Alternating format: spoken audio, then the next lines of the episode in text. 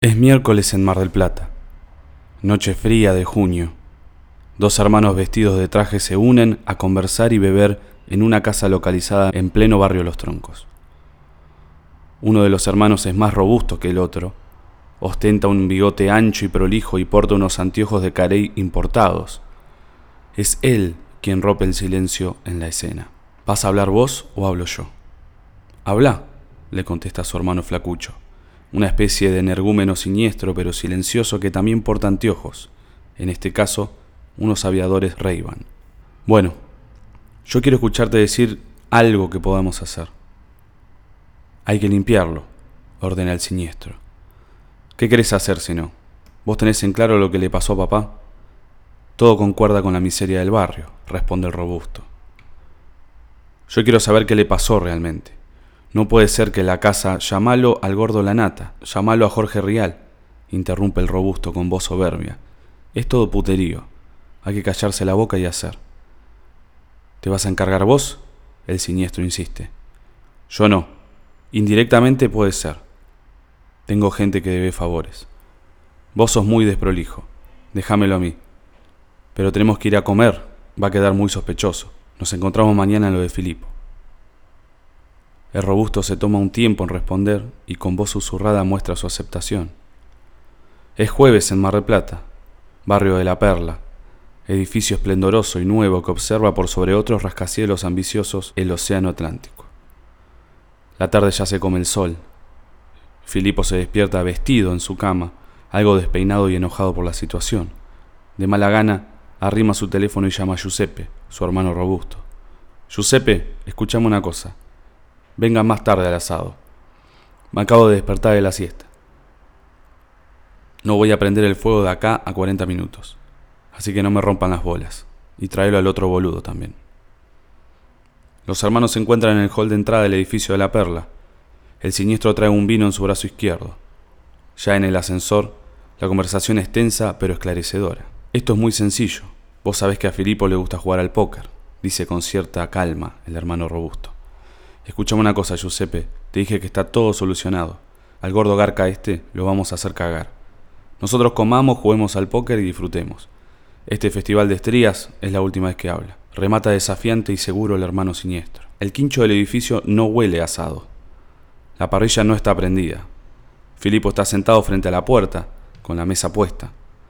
Su saco marrón claro no combina con la camisa azul. Se lo ve desarreglado y furioso. El saludo con sus hermanos no es muy protocolar, pero logra que se sienten enfrentados para así verse las caras toda la noche. Destapa el vino que trajo Giuseppe y sirve a sus dos hermanos. Destapa el vino que trajo el siniestro y sirve a sus dos hermanos. El hermano robusto, Giuseppe, prueba el Malbec de antaño que trajo el siniestro y comienza la conversación. Parece que es siempre él quien da la primera palabra.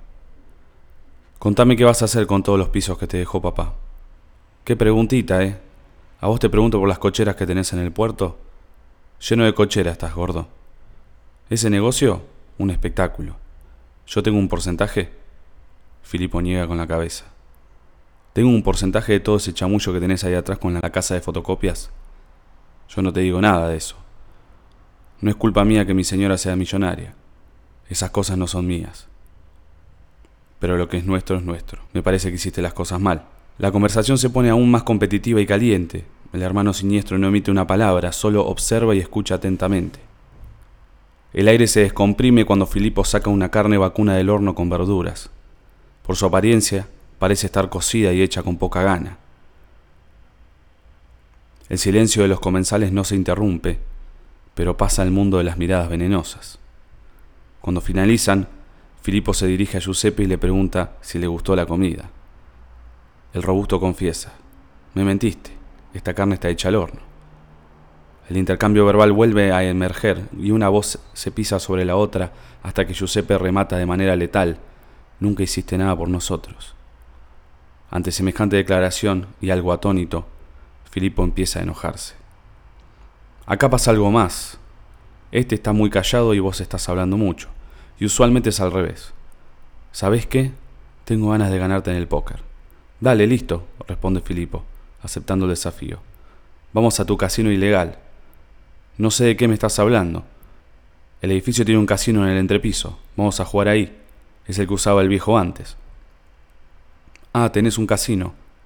Presta su palabra al siniestro, como probando a su hermano. ¿Tenés mujeres bailando? pregunta el robusto. La casa se reserva el derecho a admisión. Ya lo verán, sentencia Filipo. En el ascensor, los tres hermanos no se cruzan miradas. La tensión ya está establecida y lo lúdico puede enaltecer toda disputa. Llegan al casino, ubicado en el entrepiso del edificio. El mismo posee tres mesas de póker, un metegol, una larga barra con hielera, vajilla y heladera. Es un túnel del tiempo, con cortinas pesadas. Apenas acomodan, Filippo sirve un licor. Giuseppe reconoce la botella. Esta bebida es muy antigua, la tomaba nuestro abuelo. ¿También te quedaste con la bodega? No puedes dejar de mentir. Todo lo que decís es una payasada. Aprieta los puños Giuseppe. Pará, porque a este no le tengo miedo. All in. Filipo empuja sus fichas al medio de la mesa. Mientras tanto te respondo. Todo eso que está acá abajo, que es el alcohol del abuelo, me lo regaló a mí. Te estarás olvidando que es diferente. El siniestro intenta no exaltarse ante los embates verbales de su hermano, pero se le hace cada vez más difícil. Quiere silenciarlo de por vida. Sus cartas no sirven para ganar la mano. Las arroja a la mesa y confiesa. La verdad que de vos no se puede esperar nada nuevo.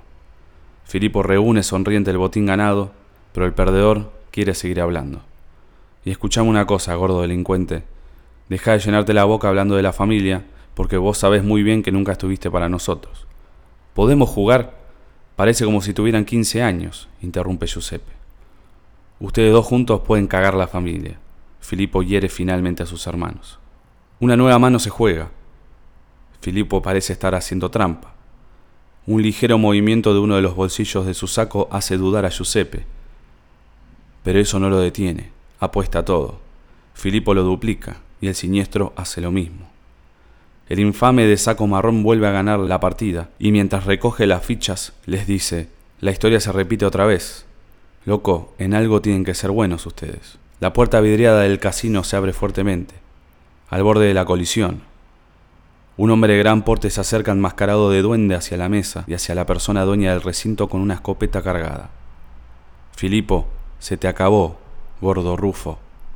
Los hermanos se corren a los costados y el disparo atraviesa el pecho de Filipo, que muere instantáneamente y cae sobre sus fichas. El siniestro vuelve a acercarse a la mesa, junto al cuerpo sin vida, y mientras acomoda su silla, se dirige a Giuseppe. Te dije que no te preocuparas, yo me encargaba. Ahora vamos a hacer las cosas como corresponde. La escena finaliza con un brindis. Salud, alza la copa Giuseppe. Salud, acerca la suya el siniestro.